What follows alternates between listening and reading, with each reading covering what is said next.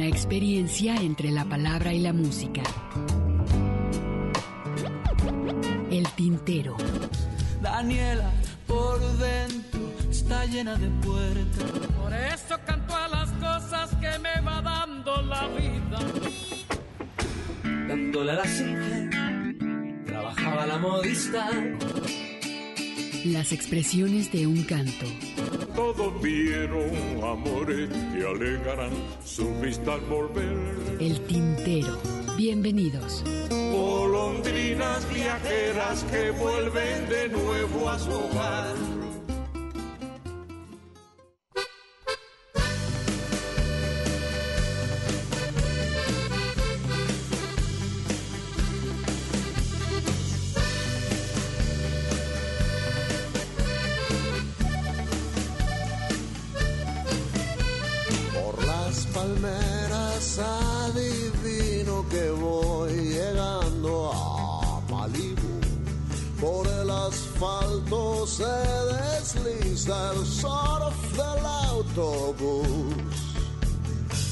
Salgo de mi sueño cuando el lente oscuro se me cae. Y es un tucán, tu cantarín perfil al despertar.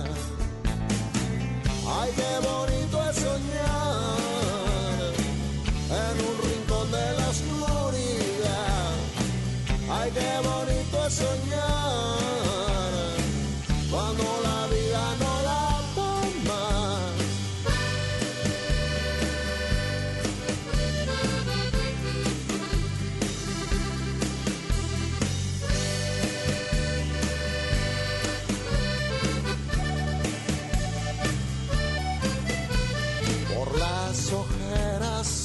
sospecha que voy directo a trabajar y con los tubos en el pelo vas a cocinar. Y entramos a lo que en el censo dicen que es la realidad. Y es un tucán, tu cantar y perfil al recordar. Qué bonito es soñar en un rincón de la oscuridad. Ay, qué bonito es soñar cuando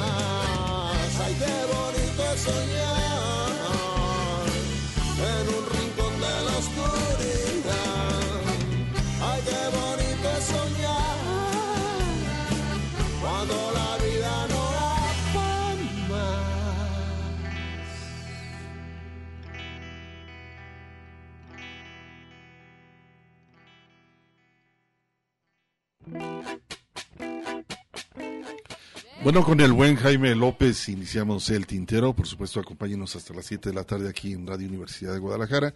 Muchísimas gracias a aquellos que continúan aquí en Radio Universidad. Muchísimas gracias también a Gustavo García, que está aquí en la operación técnica. Muchísimas gracias. Mi compañero Ernesto Ursúa y un servidor Hugo García. Pues bueno, acompáñenos. Saludos a Mari, no pudo estar el día de hoy con nosotros, pero bueno, le mandamos un cordial saludo. ¿Cómo estás, Hugo García? Buenas tardes a todo nuestro público radio. Escucha bien, gracias. Afortunadamente dentro de lo que cabe, creo que la salud. Ahí andamos.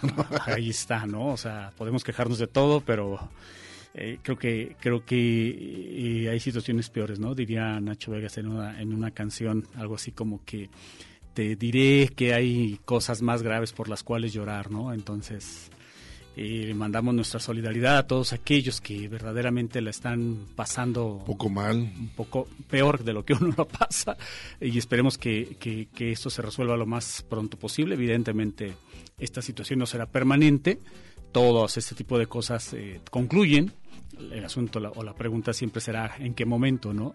Pero así será, tengan la certeza de que ese tipo de cosas van a, van a concluir y daremos la vuelta a la página y llegado su momento. Pero bueno, empezamos con esto de Jaime López Tucán, que esta eh, pertenece, esta nueva versión pertenece a el disco Por los Arrabales, este trabajo en el cual participa, prácticamente estuvo músicos, ¿no? Músicos locales, todo Cuca, Hugo, menos este José Force, hasta donde yo tengo entendido.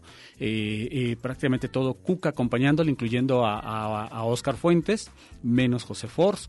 Y bueno, pues este gran arreglo de una canción que además ya tenía también muchos años y que había salido en cassette en, ese par de cassettes que se llamaban uno Demos, creo, y el otro, no me acuerdo cómo se llamaba, que salió por allá por eh, la primera mitad de los 90, si mal no recuerdo, y unas versiones muy, este, muy básicas, muy rústicas, y que luego retoma con, con todo este acompañamiento que además pues le da mayor cuerpo a la canción. Así es, y bueno, a partir de las 5.30 por ahí vamos a tener una, una entrevista con Antonio Orozco Michel, él es el autor del libro La fuga de Oblatos. Sacan la segunda edición. ya habíamos platicado con él, vamos a... A, platicar, ¿no? De nueva cuenta para ver cómo le está yendo con esta presentación. Inclusive ya, lo presentaron en esa segunda edición, eh, pero bueno, un poco más adelante estaremos platicando con él. Estaremos escuchando Los colores de la tinta, algo de poesía, por supuesto, de poesía latinoamericana. Y pues bueno, vamos a continuar, vámonos a continuar escuchar un poco más de, música. Con alias el Hax, que además es un tipo talentosísimo, escucharemos tiempos de caridad y posteriormente hablando de el Mastuerzo, hablando, más bien dicho, hablando de esto de, de, Oblatos, recordemos que también el mismo Mastuerzo estuvo trabajando con un documental sobre Oblatos, bueno, vamos a escuchar en México de noche.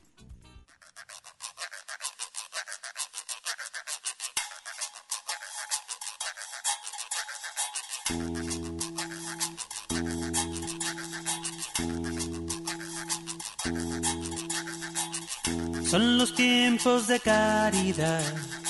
Se sube al metro la soledad y recargada en una puerta se tapa el frío de urbanidad. Mientras le limpian los zapatos, niños morenos de corta edad. En una esquina se sientan dos piso es frío, sus labios más ponen su voz en un metal y estallan gritos en el cristal. Es cementerio de sonidos que agitan puños a la ciudad.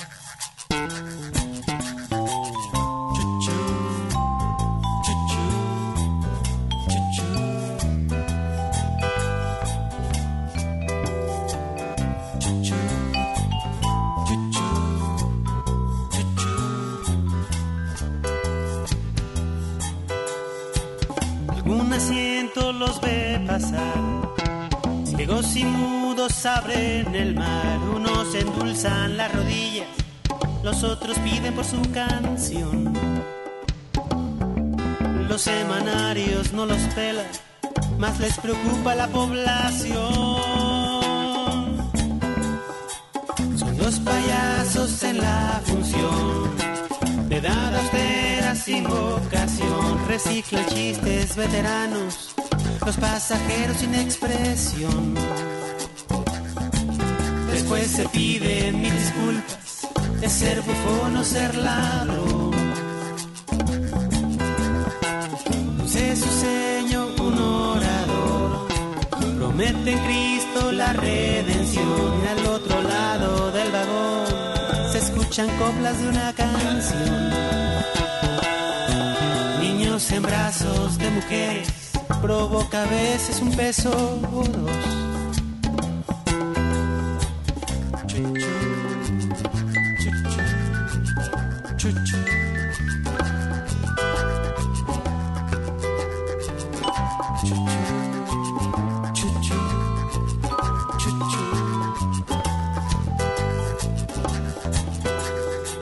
La medianoche escurre mal, moja las esta ciudad y se entumecen los latidos y los mendigos duermen en paz. Y no son cubiertos por la luna ni por los labios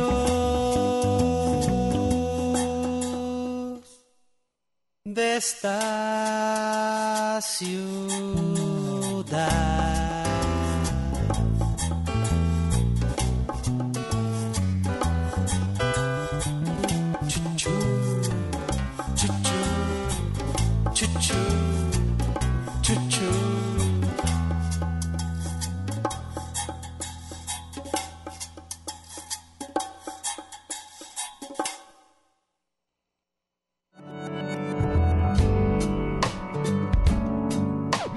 Expresiones de un canto.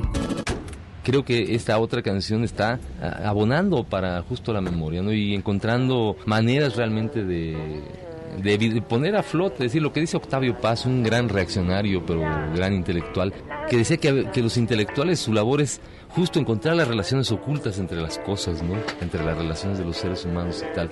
Lo que hacemos, los, que hacemos canciones, de alguna forma es eso, evidenciar esas relaciones y, y decir cómo son. Quizá, quizá nuestra canción, el arte, esta otra, esta otra posibilidad en todos los órdenes del arte y tal, estamos tratando de, hacer una propuesta, hacer una serie de... Nosotros queremos relacionarnos con los seres humanos de otra forma que no sea a través del valor, es decir, a través del dinero. Los seres humanos tienen que relacionarse a través de otra forma. Los artistas lo estamos haciendo. dándole a la Singer, trabajaba la modista, Una experiencia entre la palabra y la música. esperando a su taxista. Arroba.com porque para no ser políticamente incorrecto, porque últimamente he sufrido una serie de censuras por ser impo- políticamente incorrecto, por, por decir pipí, popó, caca, etcétera. Pero bueno, todo, muchachos. Para continuar lo haré con una rola un poco más cachuchífera, más para los enamorados que hoy vienen a pasar un rato verdaderamente grotesco. Quiero invitar a Josué para que se eche una paloma acá. Es una rola que yo construí hace algunos años. Y bueno, esta rola se llama En México de Noche. Pero en realidad piensen ustedes, porque es un problema de localismos, ustedes piensen que estoy diciendo en Guadalajara de noche. Esta rola, pues, este, pues para los enamorados, los cachuchíferos, los que están así de manita sudada, ¿no? Bueno, puede ser de manita sudada o de lo que sea sudado, ¿no? Porque ya de la manita ya se puede uno pasar a cualquier lado, ¿no? Y dice así. Soñé que caminaba flotando en tus olores. Se hacía de madrugada cantándote pasiones. Ay, ay, ay.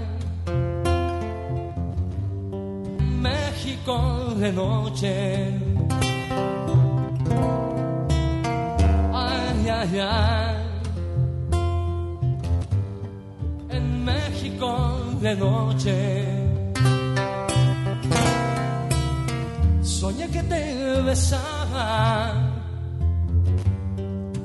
rumiaba tus sabores. Estábamos desnudos, te regalaba flores. Y un perro vagabundo, vestido de colores que nos llevaba a lo negro de la noche, con joyas y brillantes, corruptas ilusiones. Ay, ay, ay. En México de noche.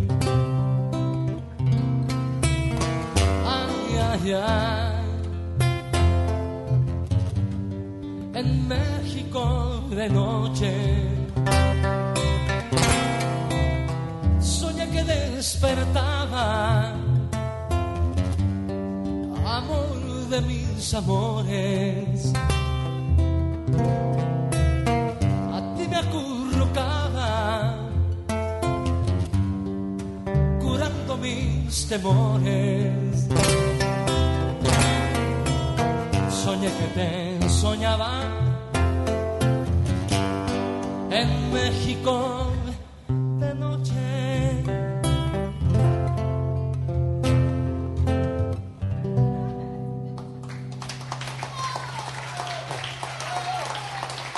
Muchas gracias.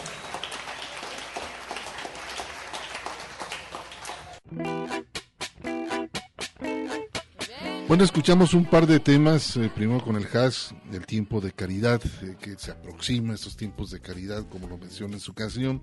Después el Mastuerzo, en México de noche, un concierto. Bueno, él llegó a hacer varios conciertos, inclusive por ahí tiene este por ahí un canal en el Face que está haciendo también algunas presentaciones, eh, entrevistas más bien como, Sí, sí, como sí. entrevistas, ¿no? Ahora, eh, eh, mencionas que viene este tiempo de caridad, Hugo.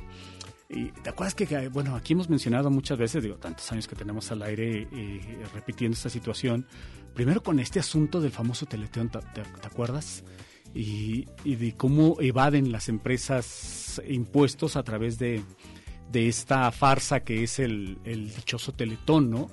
Y, y el creer o hacernos creer, o que mucha gente cree que, que y, pues están ayudando, ¿no? Cuando que pues si de, cada peso que, dona, que donas o que donabas, como que 80 centavos o más, hasta 90 centavos se quedaban en la cadena de, de- sueldos y de lo que implicaba publicidad, de toda la cadena esta que- implica precisamente hacer funcionar el sistema y 10 centavos cuando mucho se iban al, al tratamiento de los niños, ¿no? Ten- teniendo en cuenta además que se estaban construyendo muchas de estas instituciones.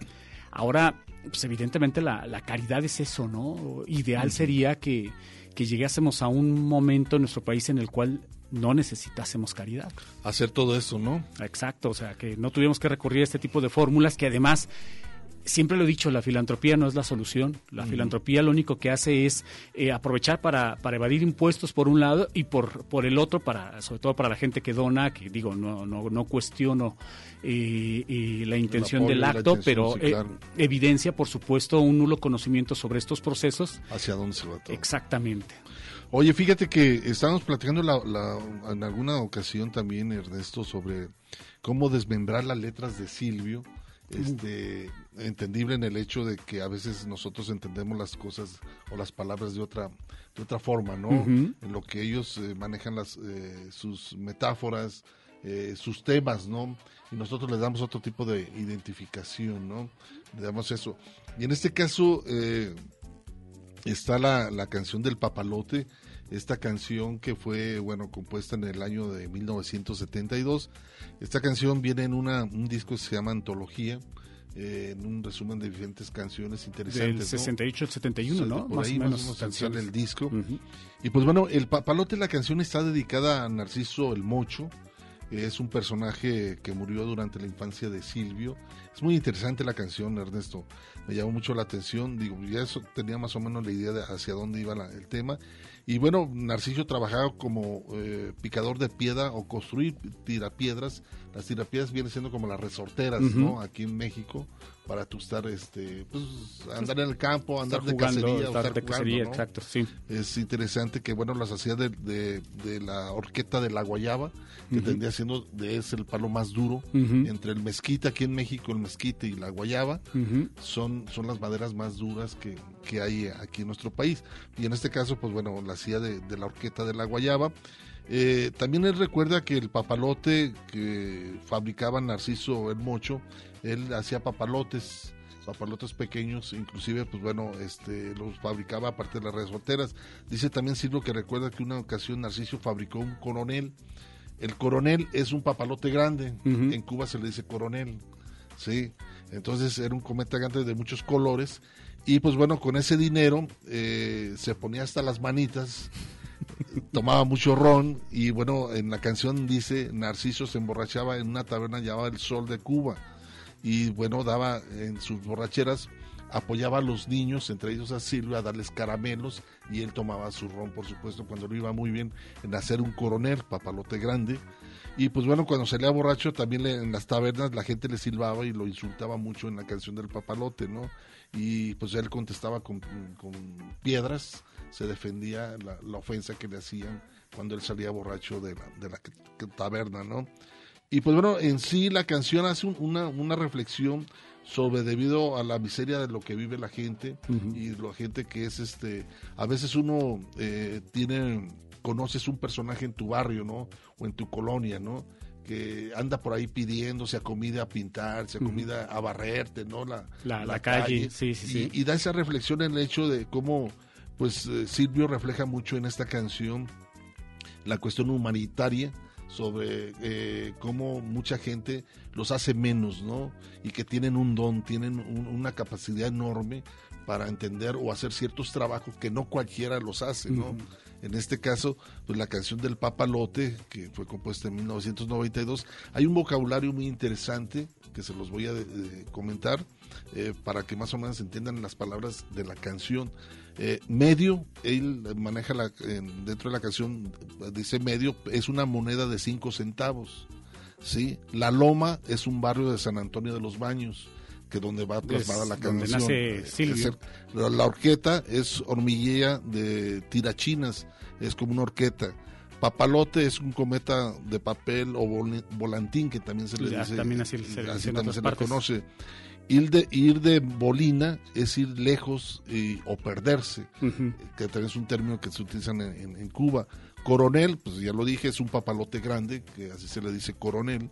Y el Sol de Cuba es una bodega del barrio de La Loma que- o cantina. Y Carta Oro, que también lo menciona en la letra, es una marca de ron cubano. Entonces es muy interesante ir des- desmembrando estas letras de Silvio que llaman mucho la atención. A mí, ¿no? me, a mí me, me gusta mucho esto, Hugo, eh, que eventualmente hacemos sobre todo porque eh, he observado muchos grupos eh, en Facebook que les gusta, que dan seguimiento al trabajo de Silvio Rodríguez, pero muchos de estos grupos, eh, por ejemplo, cuestionan severamente la carga política de las canciones de Silvio. Y yo a veces este, he intervenido y últimamente opté por abandonar estos grupos precisamente porque, bueno, pues el que no quiere entender no entiende.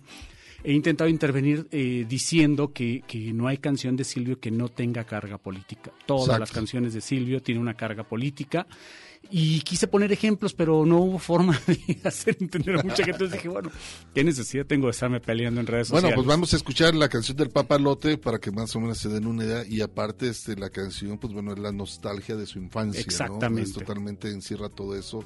El cómo uno, como desde muy pequeño, te relacionas en tu barrio. en tu Con cosas que, que te van marcando, y ¿no? que te van marcando y al final de cuentas eh, llegas a ser un gran compositor y lo marcas, pero también eso nos hace eh, poner mucha atención en los términos y en las palabras que utilizan en Cuba, a que nosotros tenemos otro como coronel, ¿no? Pues sí, es un sí, sí. rango militar, y pensamos que, decir. que tiene que ver un coronel en este caso, ¿no? Y en Cuba es un Es- papalote es un grande papalote de grande. colores, ¿no? Así es, entonces pues el papalote va, va y va.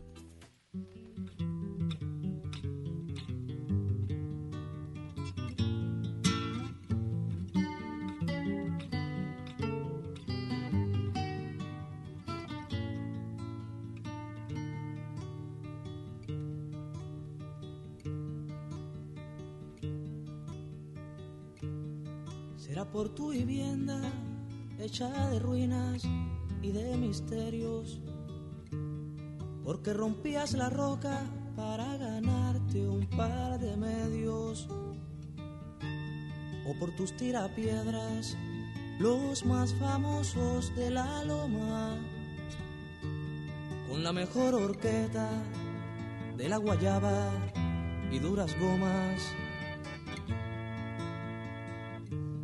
Será por todo esto que mi memoria se empina a ratos, como tus papalotes, los invencibles, los más baratos, y te levanta en peso, Narciso el mucho para ponerte junto a los elegidos, los que no caben en la muerte.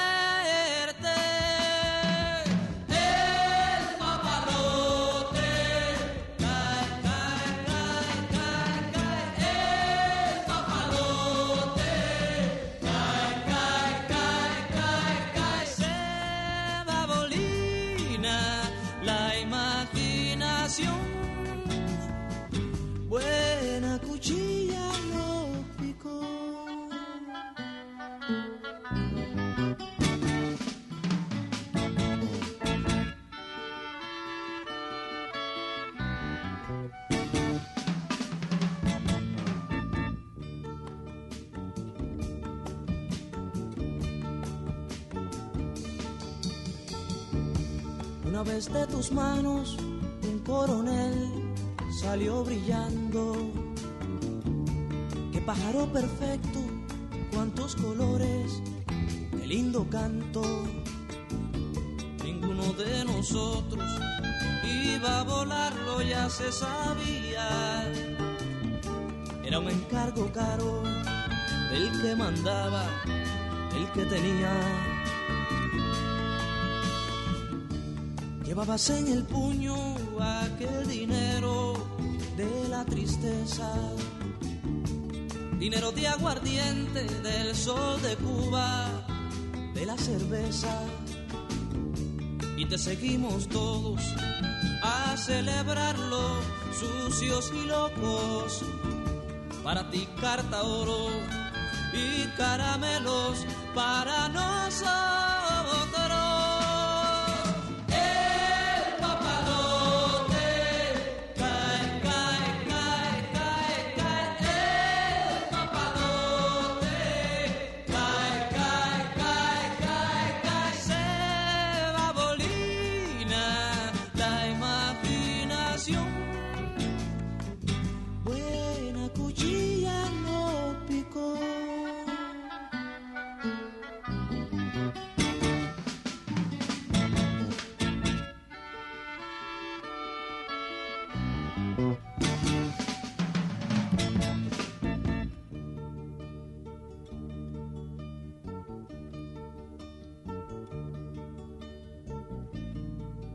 Te chiflaba cuando en la tarde subías borracho. Tú contestabas piedras y maldiciones a tus muchachos. Eras el personaje de los trajines de tu pueblo.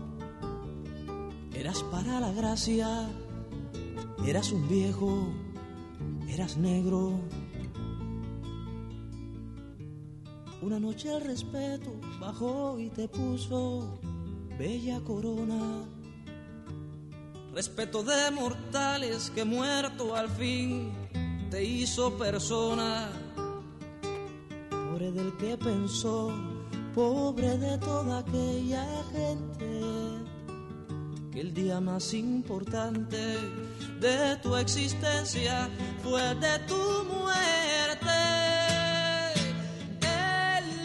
El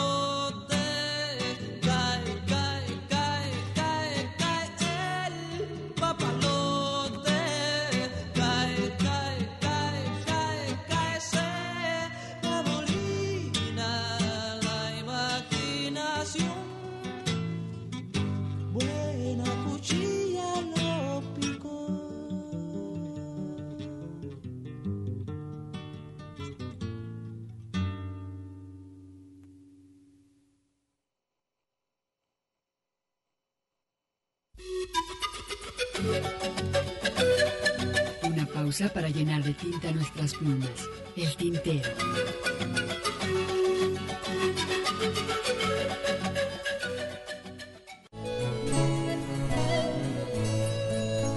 Escuchas El tintero. Continuamos. Mi halcón, mi peregrino, hoy me condujo a vos.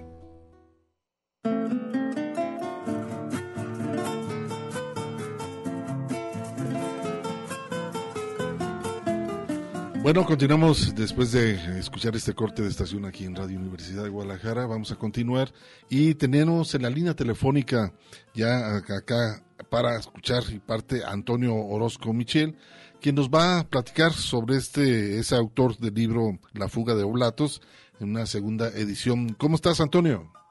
Bien, bien, bien. Muchas gracias. ¿Cómo estás, Antonio? La oportunidad. Eh, qué gusto saludarte. Te habla Ernesto Ursúa, quien te saludó fue Hugo García. Oye, ya tuvimos la oportunidad anteriormente de platicar contigo aquí en cabina. Desafortunadamente por esta situación, pues no, no podemos platicar nuevamente en, en persona, pero bueno, aprovechamos los medios disponibles. Cuéntanos, ¿en qué se diferencia la edición anterior a esta edición de este libro que tú tenías, aparte aprovecho para también preguntarte, ¿tenías idea de la trascendencia que iba a tener este trabajo? Eh, bueno, la primera parte que me que me preguntas, mira, no, básicamente es el mismo texto, no, nada más, este, hay un cambio de la de un prólogo, este, que ya no está vigente, pues, eh, pero el texto, la narrativa, el testimonio está, pues, igual. Hay un agregado de la editorial eh, donde hace un análisis de la situación actual en, del, del contexto que estamos viviendo. Y, y bueno pues este es la el punto de vista de es la visión que tiene Hermenegildo Login sobre la este momento histórico que estamos atravesando como sociedades eh, pues no solamente en México en todo el mundo. Eh, la otra parte de la pregunta que me dices este pues eh, me la puedes repetir. No, eh, no te preocupes. Sí, te decía, ¿tenías idea o imaginabas el impacto del eh, libro? el impacto que iba a tener el libro, esta trascendencia que iba a lograr este, este trabajo? No, la verdad que no. Yo eh, tenía pues la el anhelo, de, el deseo de escribir mi testimonio pues hacía desde hace 20 años pues desde que volví a regresar a Guadalajara yo tenía la intención de escribirlo porque porque era pues este desde mi visión no dejar que se perdiera en el olvido pues una una lucha de, de jóvenes que, que teníamos una percepción diferente del del mundo que que, que, que nos habíamos decidido por una por un cambi, camino que pensábamos que era el correcto para el cambio. Y bueno pues este era solo eso dar a conocer a los jóvenes sobre todo de aquí de Guadalajara que aquí este una una generación de jóvenes estudiantes de jóvenes de los barrios que que no aceptamos el mundo que se nos ofrecía y y pues que había habido una lucha una lucha que fue enterrada, que fue distorsionada por los medios, por el por el gobierno. Y bueno pues este se me se me apareció pues el el la acción de la fuga como un como un hecho pues este victorioso en donde eh, pues esos jóvenes estábamos en ese en esa prisión eh, tomamos la determinación de de jugarnos para reincorporarnos a la a la lucha por ese cambio con con ese con esa pues este determinación de, de creer en nuestros ideales y de, de estar convencidos que era lo correcto que teníamos que hacer Eh, dentro de todo esto, Antonio, eh, es muy interesante lo que comentas, el hecho de la participación desde muy joven en un movimiento como lo que tú mencionas y que, bueno, llevan un principio ideológico, ¿no? Y ante todo, eh, ¿cómo, has, eh, ¿cómo has sentido tú la respuesta de los jóvenes actuales en la presentación de este libro? Me imagino que ya has tenido varias presentaciones de este trabajo y ¿cómo ha sido la respuesta de los jóvenes? Pues, este, mira, es muy diverso.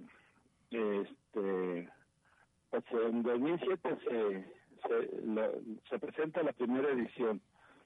Este, obviamente, pues eh, los que empiezan a leerlo, pues empiezan a, a simpatizar este con con la Liga Comunista en septiembre, porque, bueno, el libro no solamente narra la acción de fuga, sino el pensamiento de que teníamos esos jóvenes.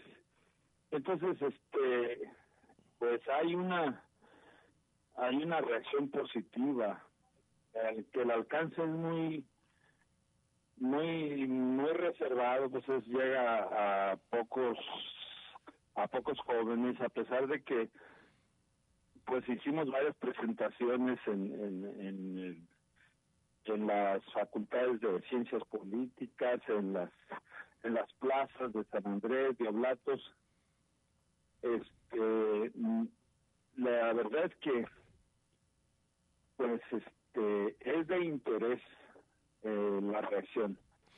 ¿En la Universidad de Guadalajara nunca lo presentaron? Lo presentamos en el CUS este, y la presentamos ahí en, eh, en Filosofía y Letras. En, do- en dos ocasiones hicimos dos presentaciones con una asistencia, pues, este, pues importante, pero pues no pasaba de 150 a 200 jóvenes. Pues es que era toda la facultad, digo. Pues son los que están estudiando filosofía y letras. Filosofía, letras. eh, perdóname que me ría, pero es que es, es- es que es toda la población estudiantil de la facultad, quiero pensar. O sea, este, eh, eh, filosofía, historia, eh, letras y sociología, pues siempre fui- hemos sido muy pocos, ¿no? Los estudiantes que pasamos por esos pasillos. Pero aprovecho, per- perdóname por, por lo banal del comentario, este, Antonio.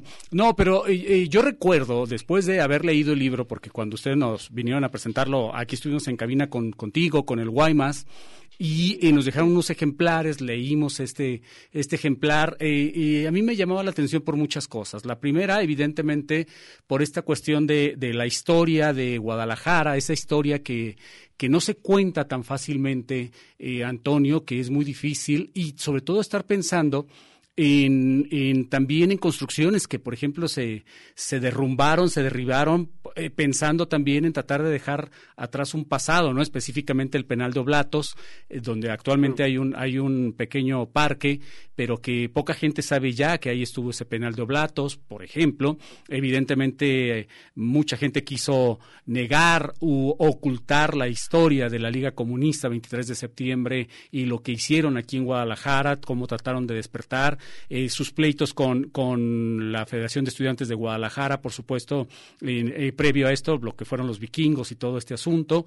En fin, en ese sentido yo también observé, porque también los estuve siguiendo mucho tiempo, eh, por ejemplo, en las presentaciones que hicieron en televisión, en otras televisoras en Ciudad de México, y creo, desde mi punto de vista, que fueron muy bien recibidos, sobre todo para darle voz y, e imagen a una generación de, de- de jóvenes que les tocó también padecer eh, la represión por parte del Estado mexicano y que independientemente de que alguien puede estar o no de acuerdo con lo que ustedes hayan, lo que ustedes hicieron en su momento, que era formaba parte de una visión, el, el asunto es que teníamos un Estado que era completamente represor y que venía de, de- del 68, venía del 71, venía de muchas cosas y luego empezó a usar a la policía política para acallar a las voces disidentes. En ese sentido, creo que el aporte que hace este libro, que además se lee rapidísimo y de una forma muy ágil, creo que lo que hace es- este libro es precisamente volver a poner a la vista de todos un tema que han querido ocultar durante mucho tiempo, Antonio. Sí, tienes razón, tienes razón, porque este, eh, de hecho no se había escrito mucho sobre el tema. y, y esto este es el inicio de, de muchos testimonios que que hoy incluso pues están este que son tomados por el gobierno actual para crear un grupo de sobre- sobrevivientes y atender las secuelas que deja la guerra sucia contra los sobrevivientes de, de esa lucha. Entonces este pero además este está la abierta la la la puerta para que se expresen pues muchos muchos jóvenes que ya no somos jóvenes en el país pero que están escribiendo pues, esa parte de la historia que que se nos negó y que que fue parte eh, que explica de alguna manera eh, el presente pues este porque pues ahí estuvimos en, en una guerra desigual con una enfrentando un aparato criminal eh, que exterminó nuestras organizaciones y además este nos presentó como delincuentes comunes eh, desquiciados mentales e incluso agentes de la CIA cuando en, en la realidad eh, ellos eran los agentes de la CIA. Entonces este pues eso es lo lo importante lo valioso porque es el pasado reciente de nuestra historia y no se concluye todavía este el análisis de, de esa etapa Así es, Antonio, la verdad es un gusto platicar contigo. Muchísimas gracias por darnos la oportunidad y que, pues, la verdad que ha ido muy bien el hecho de sacar la segunda edición de este libro. Felicidades, Antonio, y también, lo- gracias también por Gracias. supuesto al Meregildo, que está detrás también de este, de este proyecto. Interesante. Ahora, lo importante es saber de dónde podemos acercarnos a, a este ¿Dónde lo trabajo. conseguimos? Está en lo digital, este, en lo físico. está ah, ah, disponible pues ahí en la librería apenas se está haciendo el Menegildo el esfuerzo de ponerlo en algunas otras librerías este pero por lo pronto ahí está la, en la librería de, de la Casa del Mago. En Esteban a la Torre. pues, este, eh, es Esteban a la Torre. Eh, no recuerdo el, el número, pero este es ahí donde estaba la zona zapatera, Así es. ah, como a, a la Como a tres calles arriba de, sí, sí, tres calles arriba de la calzada, más Y también o hay una página del Face, si no, también nos decían en, en Sí, la página del Face también no se puede. cuadras de la calzada. Ujú. Sí, Y este, bueno, yo aprovecho para comentarles que to- durante todo este mes, los jueves, va a estar mi, este, gratis eh, ver en la aplicación Film Latino el documental sobre la fuga de Blatos, que es un, es un documental pues interesante, ap- apoyado eh, básicamente en el libro. Sí, sí, sí, muy bueno el documental. En la plataforma, plataforma En la Filmin plataforma Latino. Film Latino. Filmin Latino, así es. También hay una, Todo diciembre, todo diciembre, los jueves. bueno, también en Meregildo dice que por aquí hay un mensaje, también se puede conseguir el libro por el WhatsApp en el número 33 31 14 94 34. Vuelvo a repetir eh, el número 33 31 14 94 34. Por el WhatsApp también pueden conseguir este libro que se llama la segunda edición, La fuga de Oblatos. Sí, correcto. Antonio, un abrazo. Y gracias. Igualmente, igualmente, que estés bien. Gracias por la oportunidad. Al contrario, un gusto saludarte. Nosotros vamos a un corte y regresamos. Tal rondaba un tigre siguiendo los rastros de un nahual por el Bogotá. Estás escuchando El Tintero. En un momento continuamos. No es verdad. Por el Bogotá rondaba un tigre. Escuchas El Tintero. Continuamos.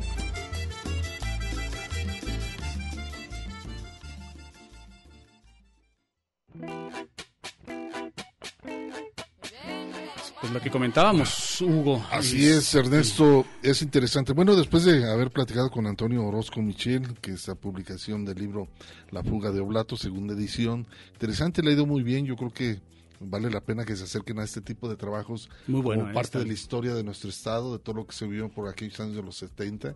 Entonces es muy interesante todo un movimiento estudiantil, los conflictos que se llegaron a dar aquí en el estado, Sí, sí, por sí. supuesto la FEL, FER, los vikingos, la Liga 23, en fin, no hay mucha historia que tuvo que ver con los estudiantes y que tiene- y que tiene que ver también por el 68 que ni siquiera participaron. Hay muchas cosas muy interesantes. Tiene que ver con, historia, ¿no? con, con algunos de los protagonistas de la, de la historia actual en, en- en nuestro estado, con el padre del gobernador que, que, que era en ese entonces, en el 68, presidente de la Federación de Estudiantes de Guadalajara, esa institución que, que satanizaron precisamente para justificar también la existencia de, de este otro eh, organismo estudiantil eh, actual, ¿no? La Federación de Estudiantes Universitarios, que también cumple exactamente la misma función, desafortunadamente, que en su momento también cumplió la FEG, ¿no? Para la universidad. Entonces, hay que matizar, sí, es cierto, hay que matizar algunas Mucha cosas, historia, ¿no? pero hay que meternos a esa historia porque es Conocerla reciente,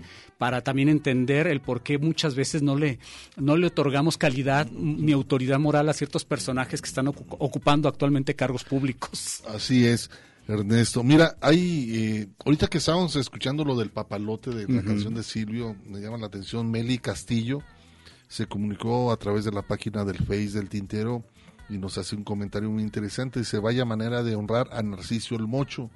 ¿Cuántas y cuántas veces he escuchado el papalote, esta canción del papalote? Y gracias por traducir la letra del gran Silvio Rodríguez. Llegué al llanto al conocer la historia. Gracias, Tinteros, por las palabras de, de cebrar y ir desmenuzando la- la- las letras de Silvio. Lo vamos a estar haciendo continuamente en el programa para que más o menos se den una idea de la calidad y las metáforas y la historia que tiene cada tema que compone Silvio Rodríguez. Sí, no todo es romanticismo, aunque lo pueda parecer y aunque haya quien lo entienda así, y qué bueno que lo entiendan así, pero qué mejor que sepan todo el contexto que hay detrás, ¿no? Entonces, bueno, pues ahora vamos a escuchar esto con Katia Cardenal, Hugo. ¿Dónde pongo lo hallado? Es un arreglo que hace Katy Cardenal en un tema de Silvio y después vamos con esta chilena que es Tita Parra, El Camino del Miedo.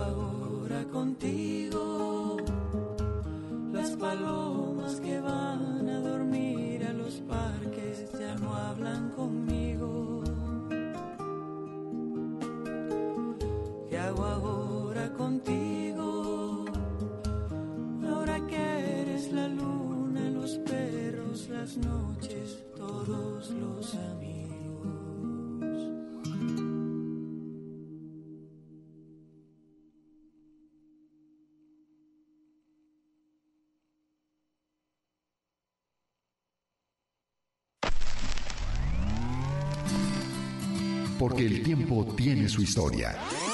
Estas metáforas que utiliza Silvio Rodríguez que lo convierten en uno de los compositores más importantes que haya existido en América Latina y de hecho nosotros eh, durante mucho tiempo hemos establecido una especie de tridente de los más grandes compositores, ¿no? De, de lo que es este la trova, el canto nuevo, de la, la, nueva canción, etcétera, etcétera. Pues tenemos a Silvio prácticamente en la punta de este y detrás de él está Luis Eduardo Aute y un poquito detrás estaría quizá quién te gusta, Sabina, Luis Pastor, Serrat. Este, Pero es toda una generación, ¿no? Pues, Digo, como el caso de Silvio, este, delgado, una, sí. una voz chillante que mucho de, de, este fue criticado por el hecho de que no tiene una voz este, de cantante, uh -huh. pero de, lo que lo ha sostenido yo creo que también es su posición política, como también el hecho de hablar de muchos, no únicamente de un proceso político que vivió ese entonces en Cuba, sino que también algunos procesos políticos que se vieron en América Latina. El Tintero, 25 años al aire, una experiencia entre la palabra y la música.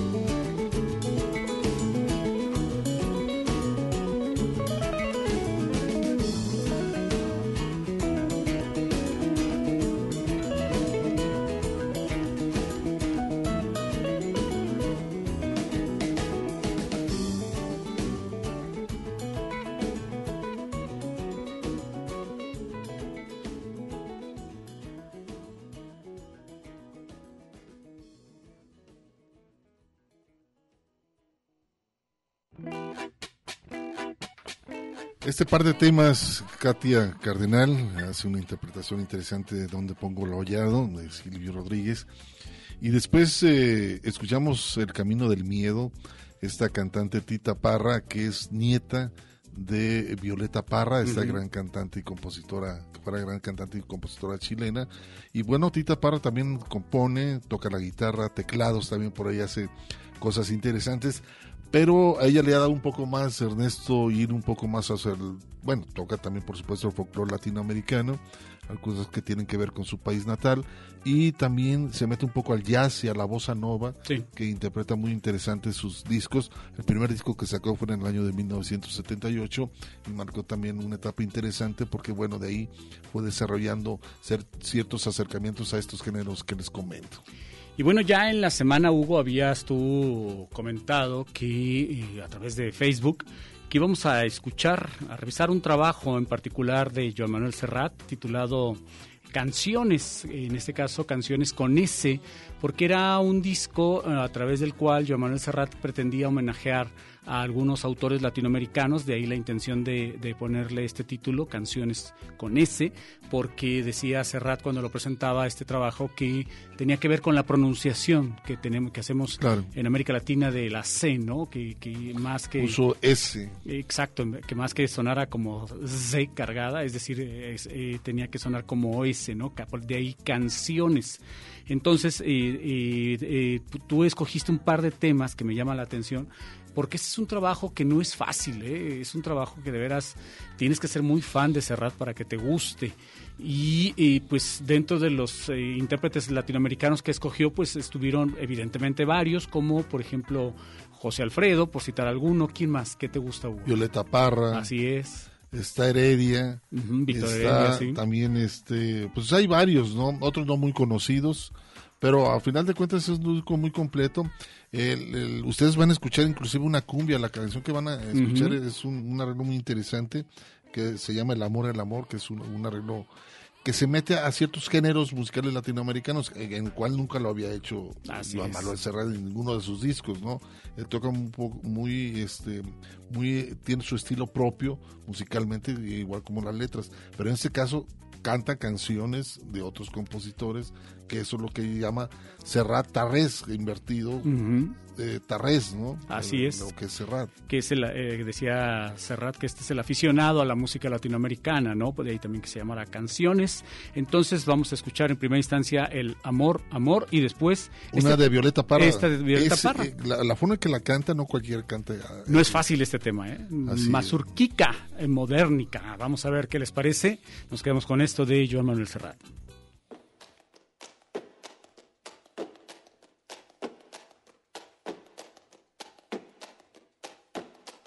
Este es el amor, amor, el amor que me divierte. Cuando estoy en la parranda no me acuerdo de la muerte.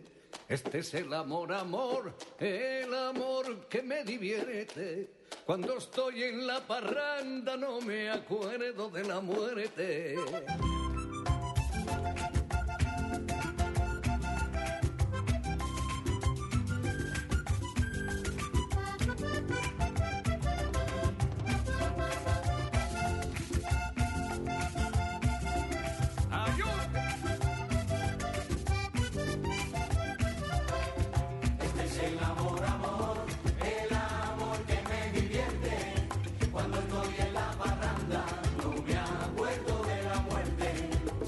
Es el amor, amor, el amor bendito sea.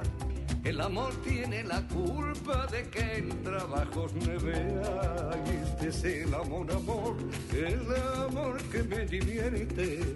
Cuando estoy en la parranda no me acuerdo de la muerte. Este es el amor, amor, el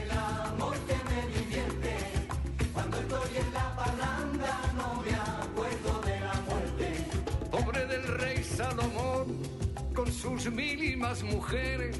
Si yo con una que tengo me doy contra las paredes. Ese es el amor, amor, amor.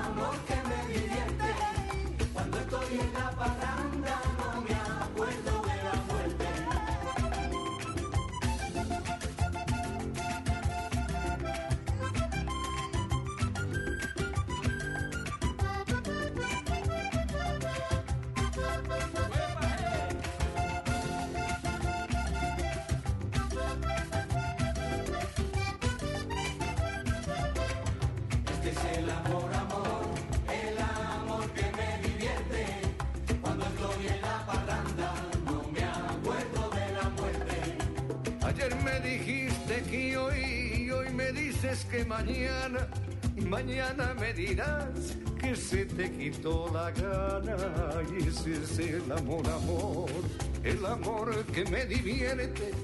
Cuando estoy en la parranda no me acuerdo de la muerte. Este es el amor, amor,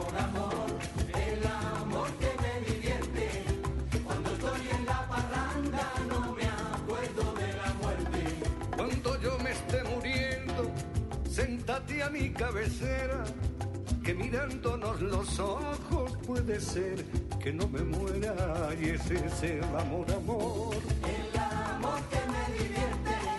Cuando estoy en la parranda no me acuerdo de la muerte. Y este es el amor, amor, el amor que me divierte. Cuando estoy en la parranda no me acuerdo de la muerte. Y este es el amor, amor. Divierte. Cuando estoy en la parranda no me acuerdo de la muerte. Este es el amor, amor, el amor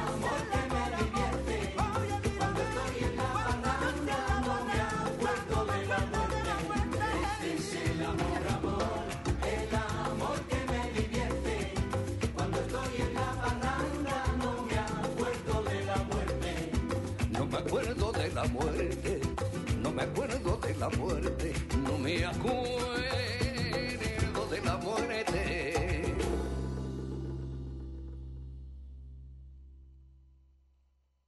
Escuchas el tintero.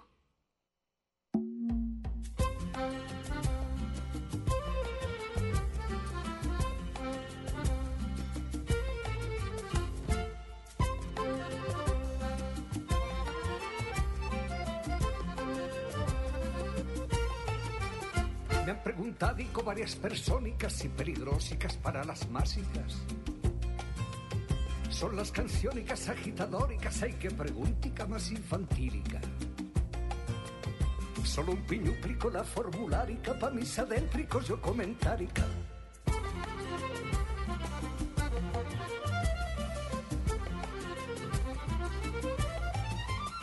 Le contestadico yo al preguntónico cuando la guática pide comidica. Pone al cristianico firme y guerrerico por sus poróticos y sus cebollicas.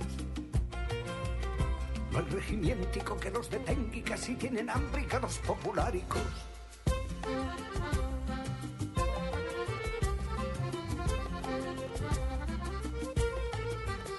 Preguntadónicos, partidirísticos, disimuládicos y muy malúnicos. Son peligrosicos más que los versicos, más que las huélgicas y los desfílicos. Bajito cuérdica firman papélicos, lavan sus mánicos como piláticos.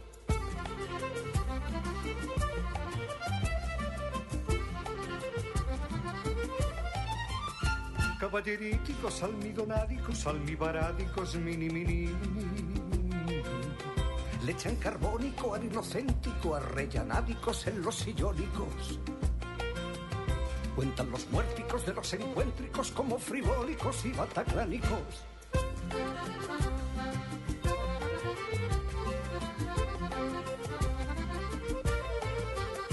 Varias matáncicas tiene la histórica en sus pagínicas bien imprentádicas. Para montarlica no hicieron fáltica la refalósica revoluciónica. El juramentico jamás cumplídico es el causántico del desconténtico. Ni los obréricos, ni los paquíticos. Tienen la culpica, señor fiscalico. Lo que yo cántico es una respuestica a una preguntica de unos graciosicos. Más no cántico porque no quierico, tengo flojérica en los zapáticos. En los cabélicos, en la camísica, en los riñónicos y en el bolsillico.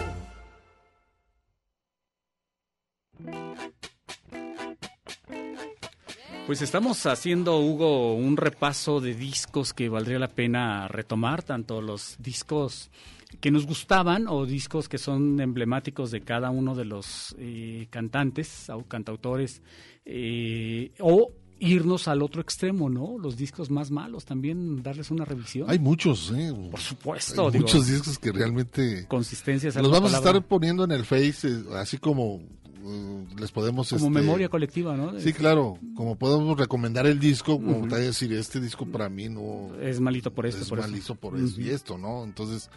eh, pero es un punto de vista personal, ¿no? Es el Claro, hecho no, de digo, que, hay- este, hay que a lo mejor a usted le puede gustar más.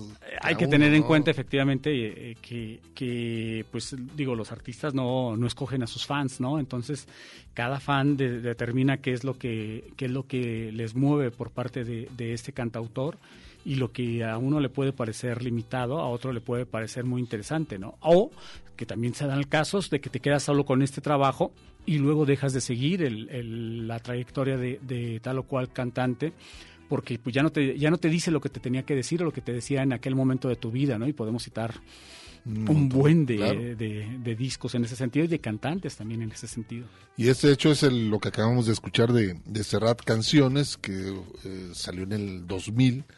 Es un colectivo de algunas eh, canciones populares diversas de América Latina, de algunos compositores. Y bueno, es eh, los mencionados por ahí, pues, aparece José Alfredo, también aparece por supuesto Enrique Santos, por ahí también está Violeta Parra, eh, Víctor Jara, Roy Brahms, que es un buen compositor eh, Puerto Rico. de Puerto Rico, que hace trabajos muy interesantes también.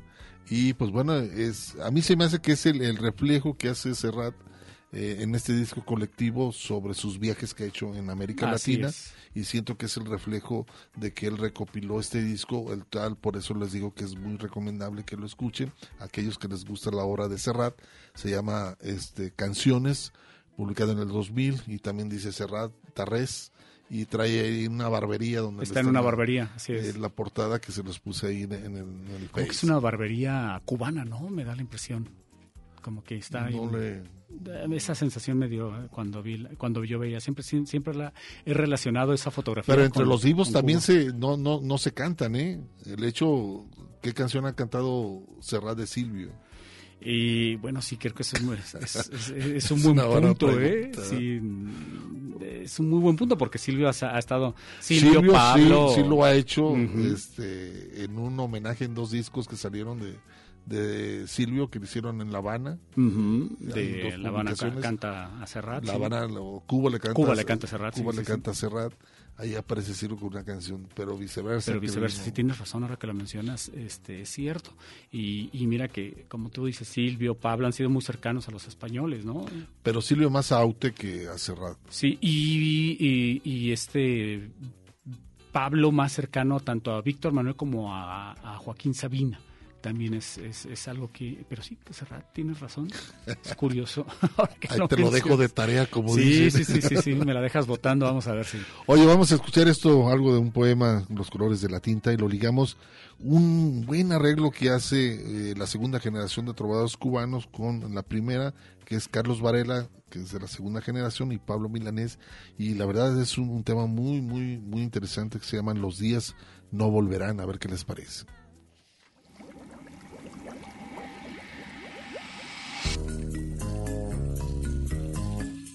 Los colores de la tinta.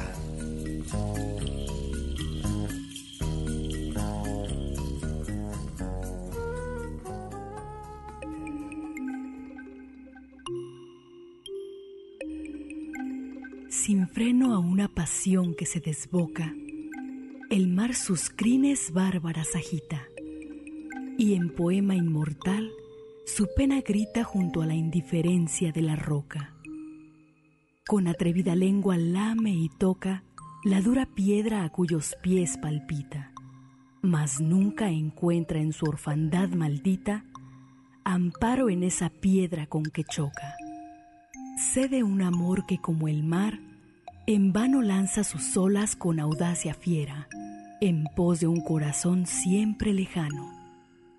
Y sé también que en imposible lucha, igual que el mar se arrastra y desespera, junto a una helada piedra que no escucha.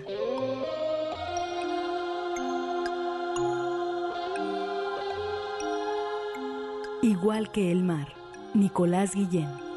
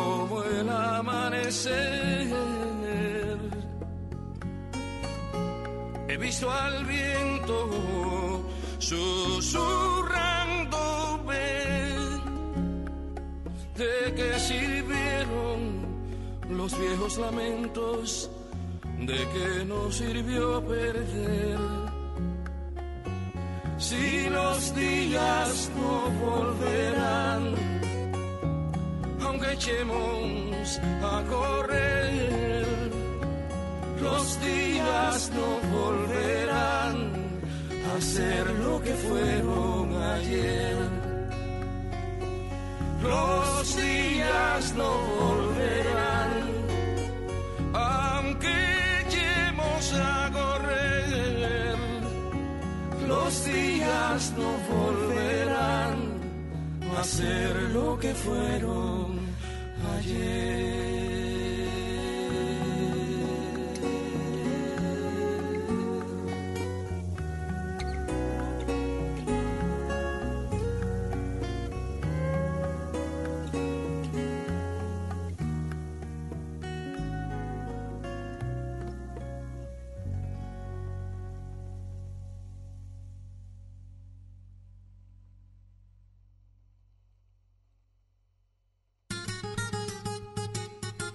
Pausa para llenar de tinta nuestras plumas. El tintero.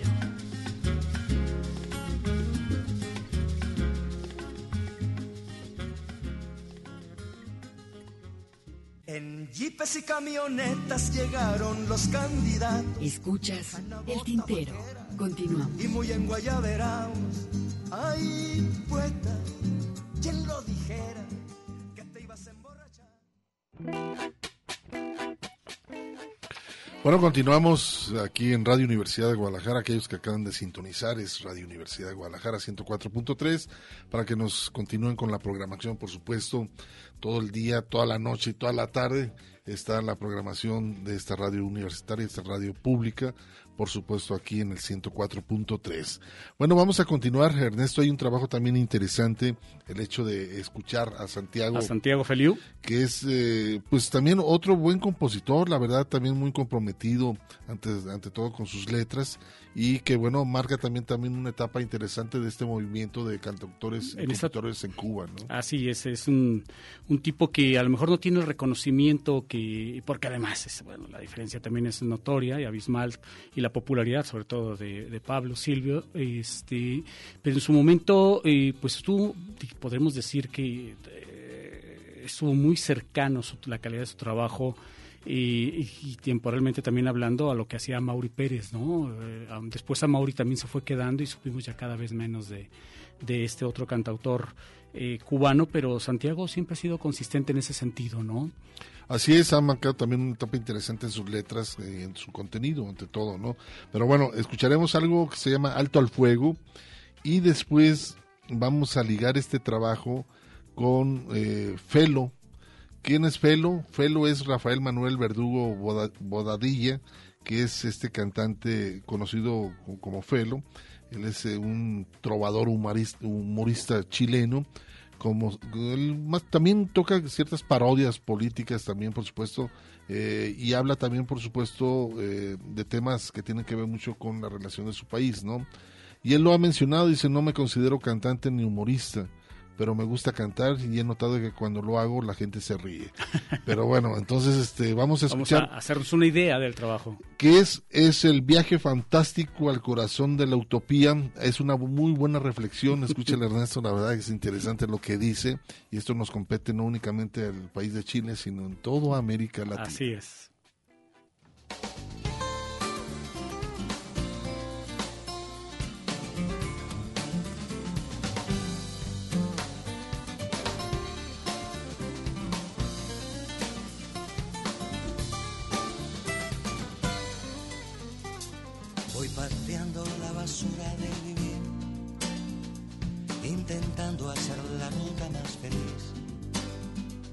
El cansancio de las cosas que aprendí vuelve a ponerme en el deseo de seguir.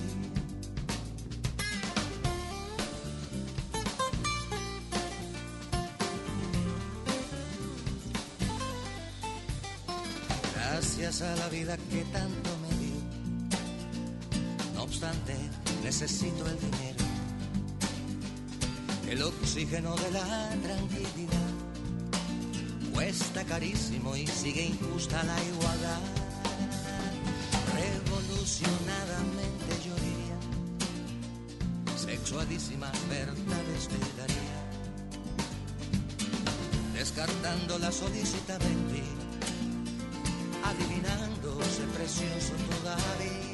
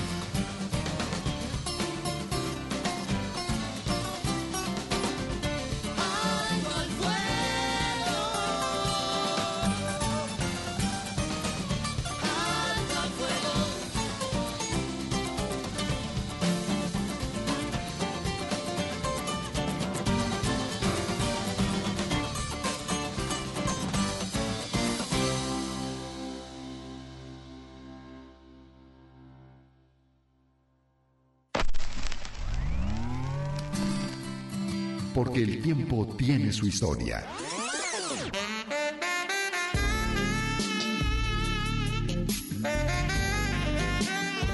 Música. Música. Bombo, bombo, bombo, bombo. ¿Querés el bombo? El Tintero presenta Compás Abierto. Un vistazo por la historia de los instrumentos musicales con Alejandro Segovia.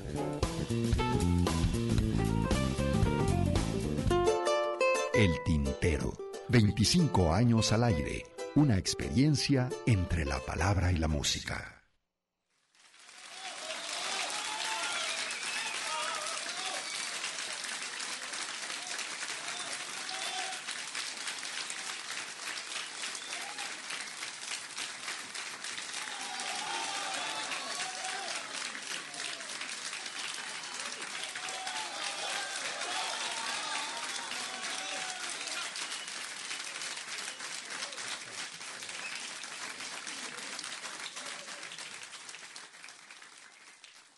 Buenas noches. Gracias. Vamos a empezar con una canción antiquísima que data del año 82, pero que nunca, nunca la grabé. Habla de un país completamente imaginario, se llama la canción Viaje fantástico al corazón de la utopía. Lleva como subtítulo algunas influencias de algunos músicos. Lleva como subtítulo Felo en el país de las maravillas.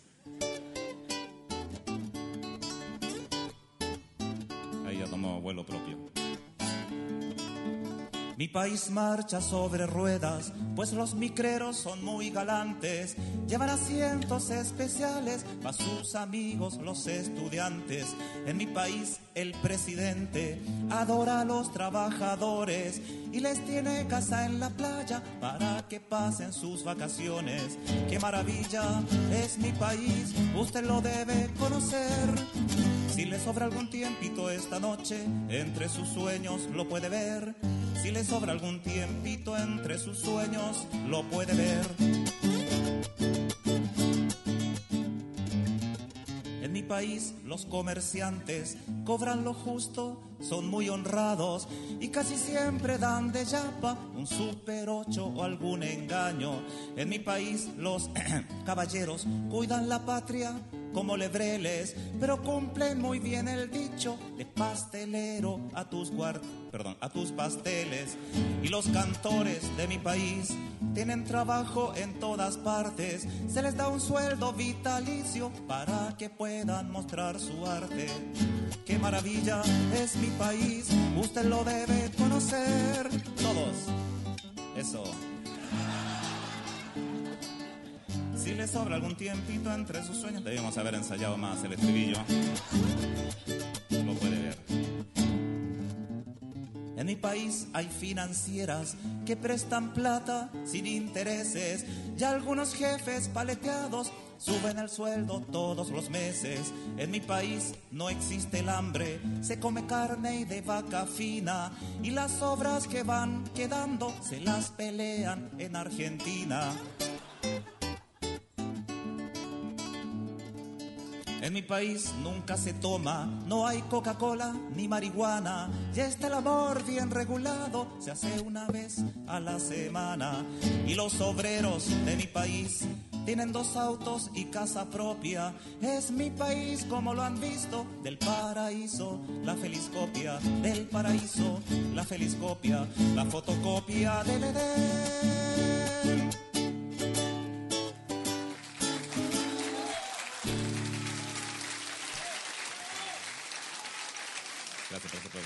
Inmersivo. Te agradezco porque para mí es importante recibir ese estímulo de la gente, ¿verdad?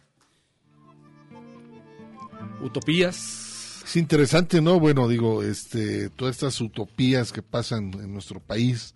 Y pues bueno, primero escuchamos este trabajo de Alto al Fuego con Santiago Feliu. Y eh, por ahí los 25 años del Tintero, esta campaña que realizamos ya hace un par de meses, que la seguimos ahorita escuchando, porque bueno, en marzo cumplimos los 25 años del Tintero. Y pues escuchamos esta, por hace algunos años, hubo la colaboración de Alejandro Segovia, un Ujú. gran compositor y, y arreglista, por supuesto, músico también. Querido amigo. Él colaboró aquí en el Tintero con esto que se llama Compás Abierto, que él nos hablaba de los- la historia de cada instrumento, ¿no? Ujú. De hecho, hablaba de la historia de la guitarra, del saxofón, en fin, ¿no?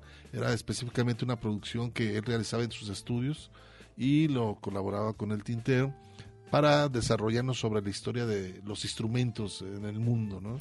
Sí, eh, previo a ello, pues ya nos había estado apoyando en algunas producciones. Recordemos que allá por los años 2000 o antes inclusive, eh, no, un poquito antes creo, eh, cuando todavía no se popularizaban los discos compactos, eh, Alejandro ya tenía las, las, la tecnología para quemar discos, lo que en aquel entonces se decía quemar discos, y uno de los primeros discos recopilatorios que, que se hacían, que se llegaron a hacer incluso en la radio local, hubo no, no solo en, en Radio Universidad de Guadalajara, en la radio local, en todo lo que es la zona metropolitana de Guadalajara, lo hicimos nosotros con Alejandro. Y que empezamos a obsequiar A compilados y, precisamente en donde y pues se, se hacía una selección de temas que se programaban en el tintero y los compartíamos con nuestro público radio escucha.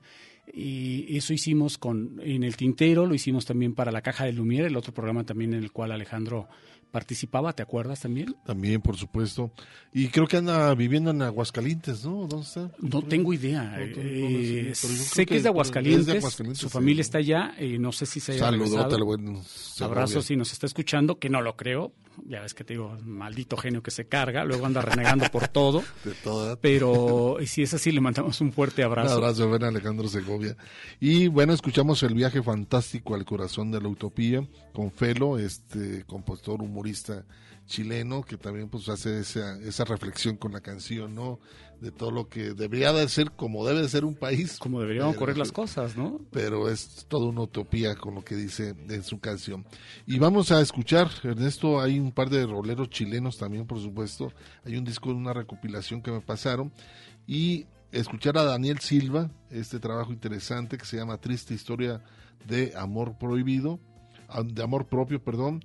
Y lo vamos a ligar con Pedro Sandoval y eh, también con Pancho, esto que se llama Quédate, Primer Mundo.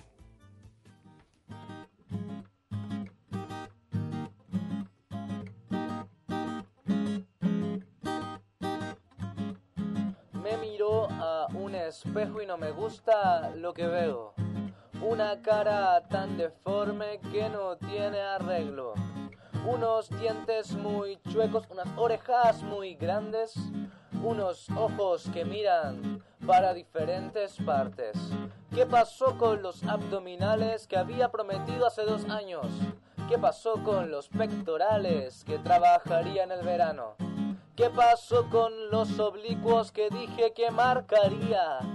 ¿Qué pasó con la figura? No sabía que se derretía. Y es que tengo miedo a que llegue el verano y todavía no haya bajado ni un solo gramo. Es que tengo miedo a que se vaya el invierno y tenga que seguir usando chaleco. Odio la frase verano sin polera, ¿por qué no la puedo aplicar?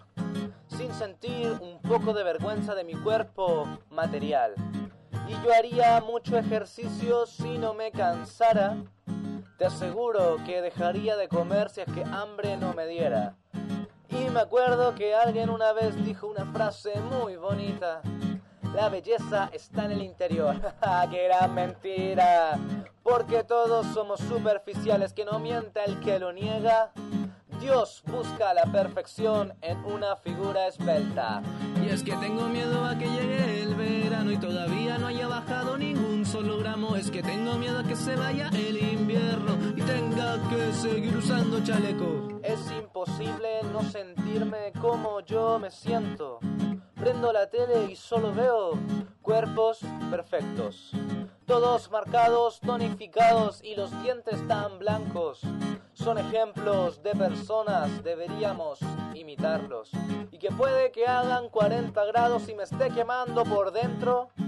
Yo no me saco el chaleco, no puedo con mi sufrimiento. Pero les prometo que esto en seis meses va a cambiar. Me pondré a hacer ejercicios todos los días sin parar. Y es que tengo miedo a que llegue el verano y todavía no haya bajado ningún solo gramo. Es que tengo miedo a que se vaya el invierno y tenga que seguir usando chaleco. Tengo miedo a que llegue el verano y todavía no haya bajado ningún solo gramo. Tengo miedo a que se vaya el invierno y tenga que seguir usando chaleco. Te voy a mentir cuando preguntas amor que yo quería escribir algo de mi propio yo.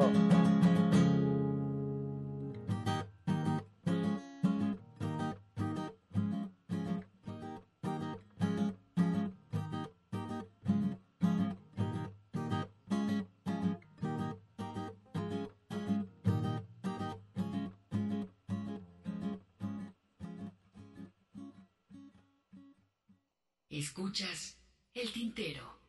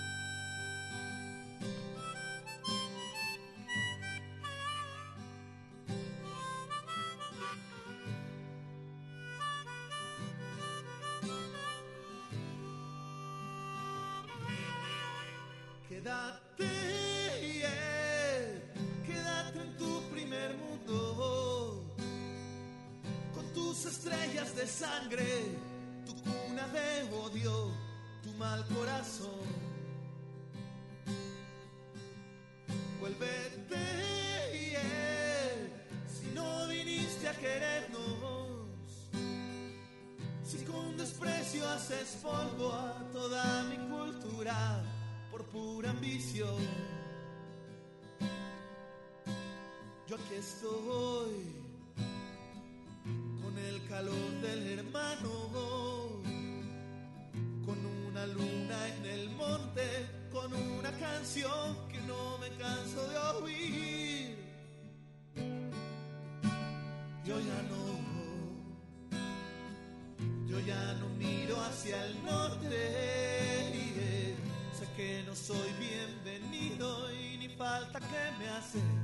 Yo me quedo aquí.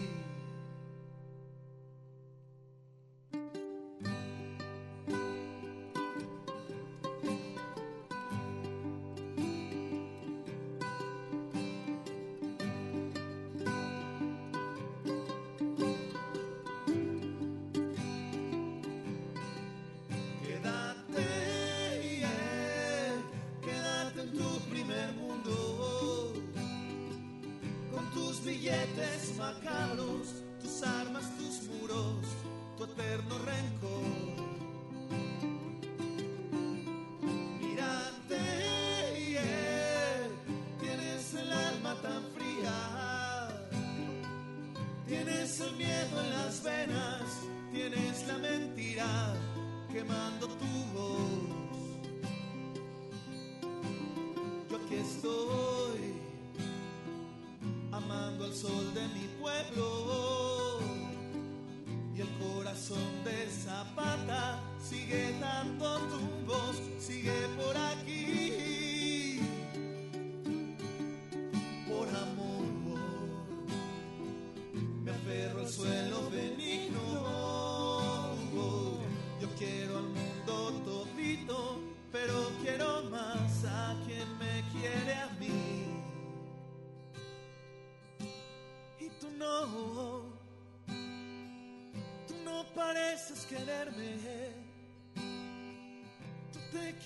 A ti mismo, no importa que muera quien deba morir. Quédate,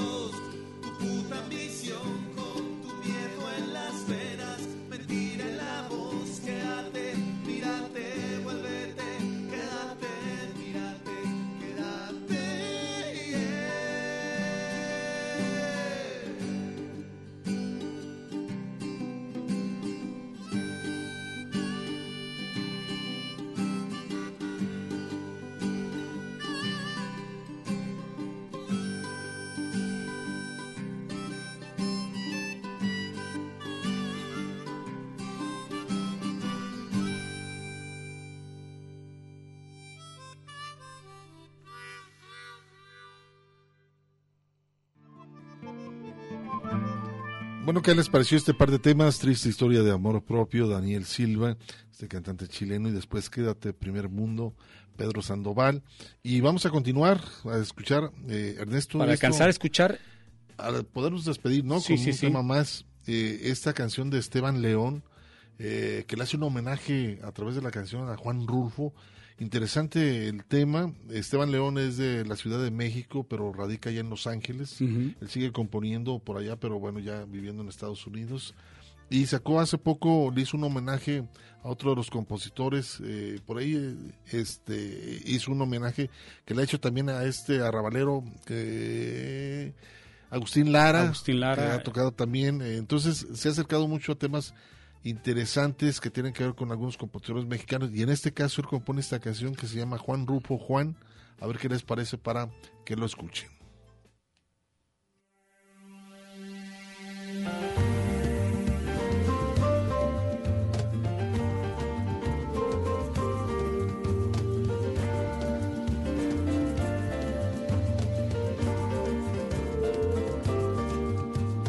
Juan, Rulfo Juan ¿a dónde van? Esos hombres que caminan buscarán el pueblo de Comala o Lubina. Buscarán la memoria que se quedó perdida detrás de esas lomas en la llanura encendida. Detrás de esas lomas en la llanura encendida. Dicen somos muy pobres pues nos dieron la tierra del llano grande, donde no más hay arena. Del llano grande, donde no más hay arena.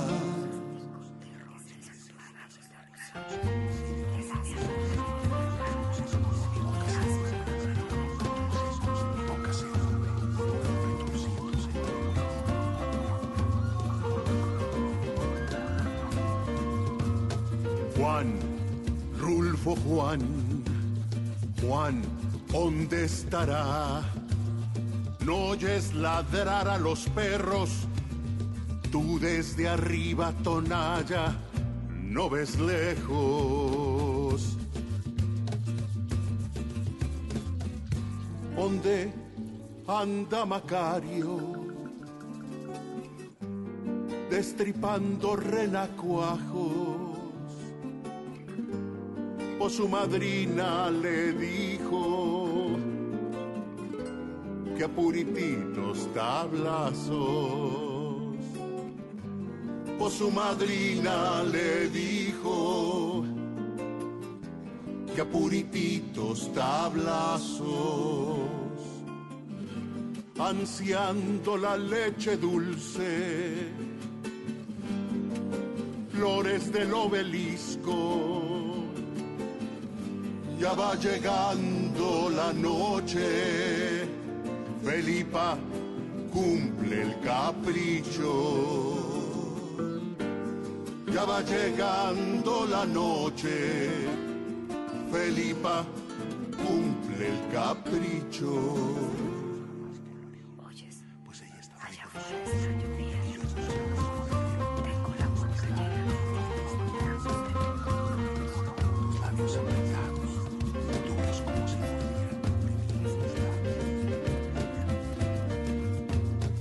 Juan, Rulfo Juan, Juan, ¿y cuál será la fórmula del secreto de capturar en retrato este cuento? A tirones se llevaron al Tanilo para Talpa. Allá se quedó re solo. Natalia le lloriqueaba. Allá se quedó re solo. Natalia le lloriqueaba. Abajo en la barranca hay un páramo de muertos donde todos somos hijos de Susana y de Pedro, donde todos somos hijos de Susana y de Pedro. Juan, Rulfo Juan, Juan, Rulfo, Juan.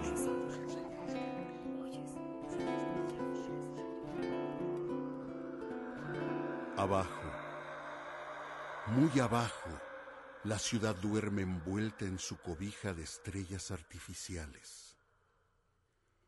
Juan vino de lejos y aquí se ha quedado. Rulfo no ve su reloj y me dice, serán las tres. Aquí no se ven las estrellas. Es hora de dormir. Es hora de tratar de dormir. ¿Sabes? A veces amanezco queriendo no despertar.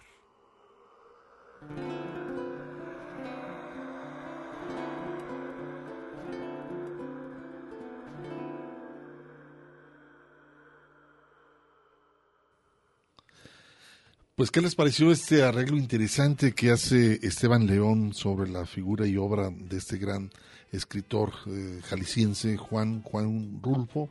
Eh, interesante, la verdad, porque está muy bien producida la, Está muy bien la- hecha la canción. la canción y evidentemente te remite a, a la las obra obras, de, ¿no? de- de Juan Rulfo. Unos ¿no? cuentos interesantes. Pues llegó la hora de despedirnos, Ernesto. Vámonos escuchando, Hugo, ¿qué te parece a El Chícharo? Queremos agradecer a, a Gustavo García, quien estuvo en los controles, Hugo García, Ernesto Ursúa en los micrófonos. Y la semana que entra es el, el último programa que tendremos en vivo de este año previo a las vacaciones de diciembre. Así es, entonces, pues bueno, la invitación para que nos sintonicen el próximo sábado en punto de las 5 de la tarde. Se quedan con la programación de Radio Universidad de Guadalajara. Y pues bueno, gracias también a Ernesto, gracias por supuesto al buen Gustavo. Nos despedimos, gracias, te quedan con el chicharo.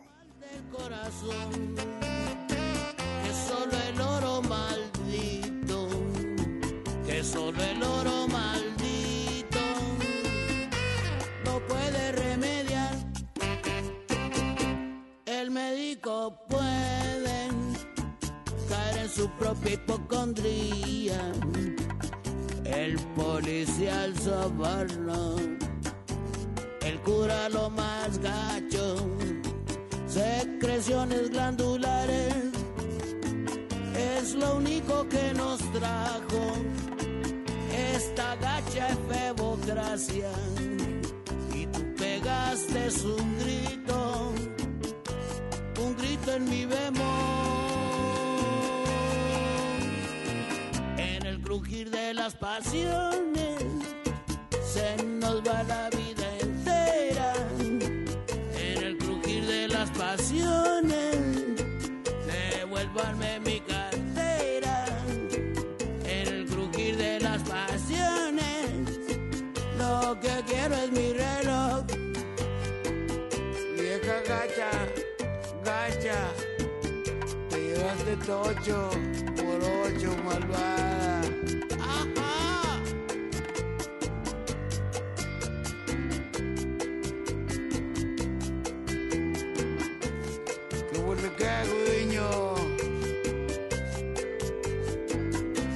El médico puede caer en su propia hipocondría. El policía al y el cura a los gallos. Secreciones glandulares es lo único que nos trajo esta gacha efebocracia y tú pegaste un grito, un grito en mi bemol, en el crujir de las pasiones se nos va la vida entera, en el crujir de las pasiones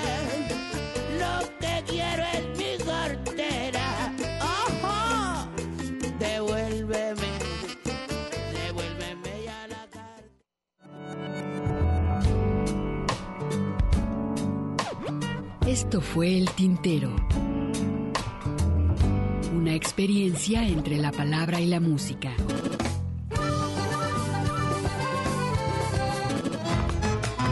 Sintoniza nuestra siguiente emisión, El Tintero, una producción de Radio Universidad de Guadalajara. Señores, así se canta mi pago. Yo no doy canto